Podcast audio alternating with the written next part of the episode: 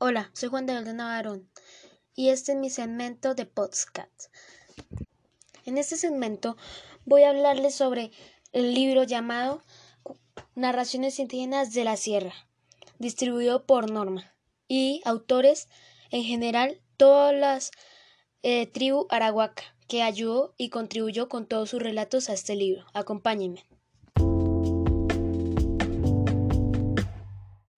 Empecemos hablando en general. ¿Este libro de qué se trata? Este libro relata muchas las historias de los arahuacas, la tribu que vive en la Sierra Nevada de Santa Marta, en el norte de nuestro país, Colombia. Estos relatos se centran en la tribu arahuaca. Esta tribu tiene muchos relatos donde son de reflexión, cómo se creó la tierra y muchas más de esas, como por ejemplo, historia de cómo la tierra se creó todo, de qué por qué el zorrochucho tiene la cola blanca, la puesta del morroco y conejo, de por qué la nutria vive en la quebrada, que es el que vamos a hablar más adelante, y etcétera, etcétera. Ya con estas bases empecemos con la historia que tanto me gusta. ¿Por qué la nutria vive en las quebradas? Empecemos con la lectura de este relato, de por qué la nutria vive en la quebrada. En los tiempos remotos, Nutria vivía igual que los animales del monte. Tenía por casa una cueva y se le pasaba buscando comida por los ríos. Pescaba cebas, guabinas, camarones y sardinas y los llevaba a su mujer y sus hijos allá donde vivía.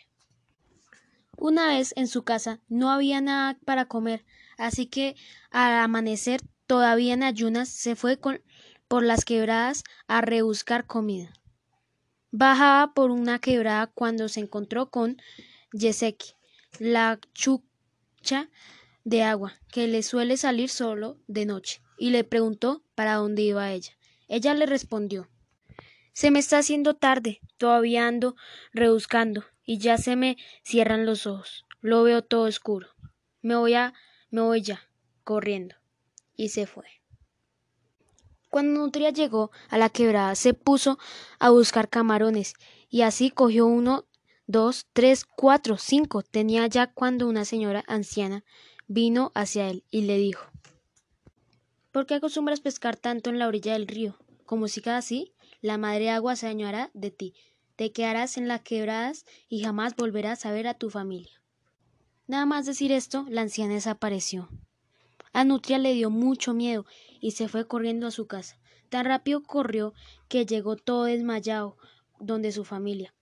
Su mujer preguntaba por qué estaba así, pues él no podía ni hablar. Por la tarde se fue recuperando poco a poco, pero al anochecer la madre agua llegó a su casa y se los llevó a él y a toda su familia. A las quebradas, allí se quedó Nutria para siempre. Desde entonces va por las quebradas llevando mensajes. Por eso cuando uno la ve, sabe que algo va a pasar. Sí, se cuenta que por eso es que vive en las quebradas. En mi opinión, este relato lo que quiere destacar y representar a la nutria como un humano que por su avaricia quiso más y más y todo lo que tenía desapareció. Por tener más, ahora tiene menos. Ese es como el mensaje que me deja esta lectura. Representan a la nutria como el ser humano y su avaricia y su compulsismo de tener más y más. Bueno, se despide su gran servidor Juan de Beldana. Espero que estén muy bien y recuerden que un pueblo educado es difícil de manipular.